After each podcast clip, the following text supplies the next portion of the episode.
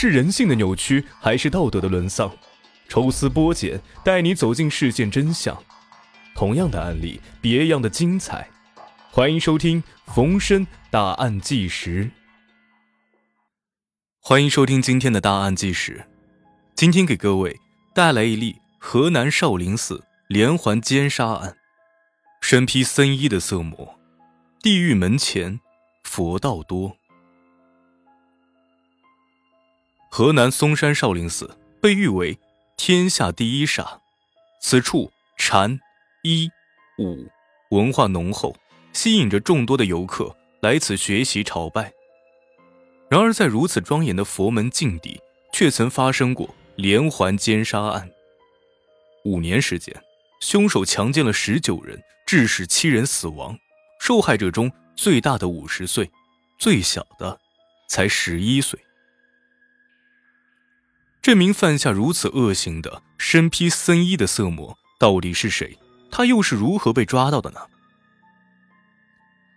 一九九六年五月，来自四川的任女士终于来到了梦寐以求的少林寺游玩。她一个人不知疲倦的到处游览，不但将少林寺逛了个遍，还去了中岳庙、嵩山书院等景点转了转。即便如此，任女士仍然觉得不过瘾。决定去莲花寺再看看，毕竟来一次不容易啊，把所有的佛都拜一拜，才能显出虔诚来。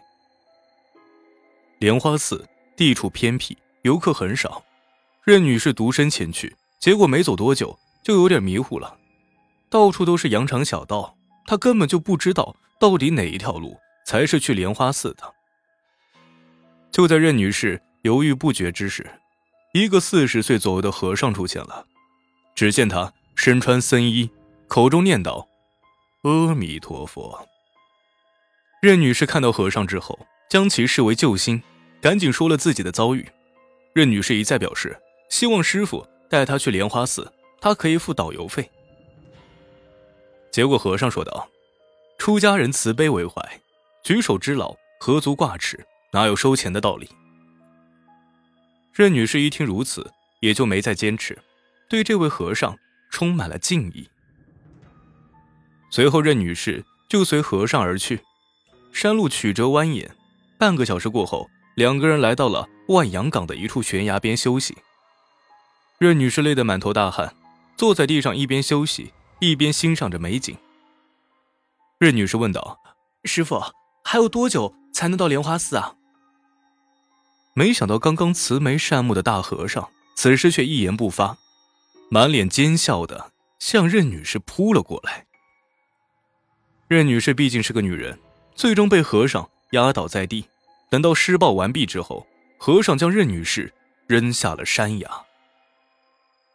直到两个月过后，任女士的尸体才被发现。由于时间太长了，尸体已经完全不成样子，给侦破带来了极大的困难。任女士遇害之后，警方加强了。对嵩山地区的监控，一时之间，凶手没敢再作案。等到任女士遇害一案逐渐被人们遗忘，嵩山再一次充满了欢声笑语。对凶手的防备呢，也是有所懈怠，这让凶手又有了可乘之机。一九九七年六月十三号，全国各地慕名来参观少林寺的游客非常多，旅游的人多了，管理上难免出现漏洞。中午的时候，一位来自河北的刘女士游览完少林寺过后，独自一人向嵩山的深处走去，并未向旅游团上报。当刘女士进山不久，一个四十岁左右的和尚就沿着她的足迹追了上去。自那以后，刘女士再也没有活着走出嵩山。五天之后，刘女士的尸体在梯子沟被发现，双手被反绑，浑身衣物全无。头部被石头砸得血肉模糊，现场简直惨不忍睹。刘女士遇害后，警方再次对少林寺周围进行了严查。与此同时，办案人员发现啊，刘女士遇害一案和一个月前发生在嵩山脚下的奸杀案作案手法极为相似。一九九七年五月一号，家住嵩山脚下马庄村的郝玲玲。当时十三岁，他像往常一样放学回家吃饭，在路上的时候，郝玲玲发现身边跟着一位和尚，但是没能引起他的警觉，因为常有和尚下山办事，大家也都司空见惯了。和尚跟着郝玲玲走了大概两公里，等到路上没有其他人的时候，这个和尚突然加快脚步，冲到郝玲玲身边，将其拖进了旁边的农田。二十多天后，郝玲玲的尸体才被农户发现。那个时候，她双手被反绑，嘴被透明胶带封住，身上没有任何衣物。刘女士和郝玲玲的案子还没有进展，凶手就又再次作案了。一九九七年九月十三号，又一名中学女学生被奸杀。随后的几年，奸杀案不时的发生，受害者年纪最大的五十多岁，最小的才十一岁。办案人员已经确认，在嵩山少林寺的周围有着一个杀人魔。可是嵩山地形复杂，人流量大，调查起来困难重重。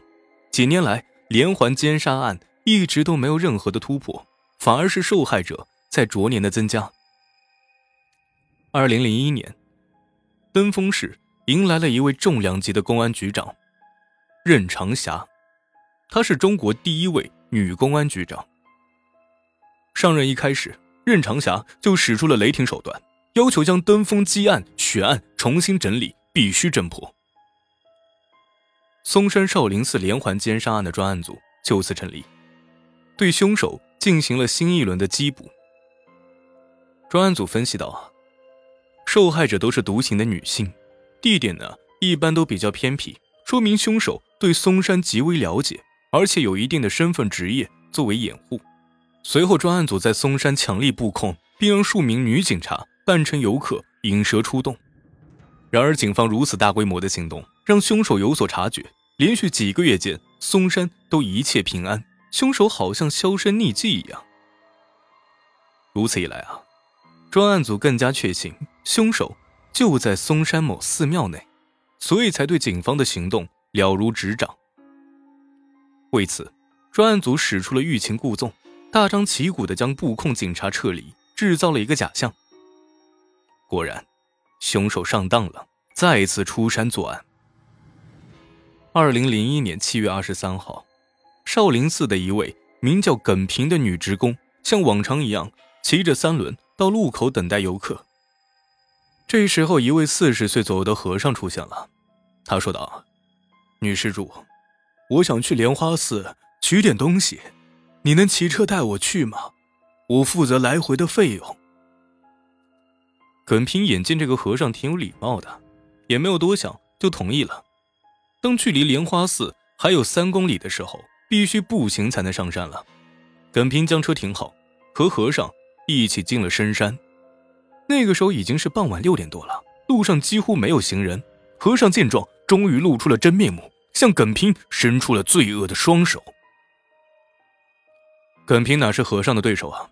为了不被杀害，耿平强装出一个笑容，说道：“师傅，我知道你们出家人的难处，只要你不伤害我，我满足你的所有要求。”和尚一听耿平这样说，也逐渐的放松了警惕。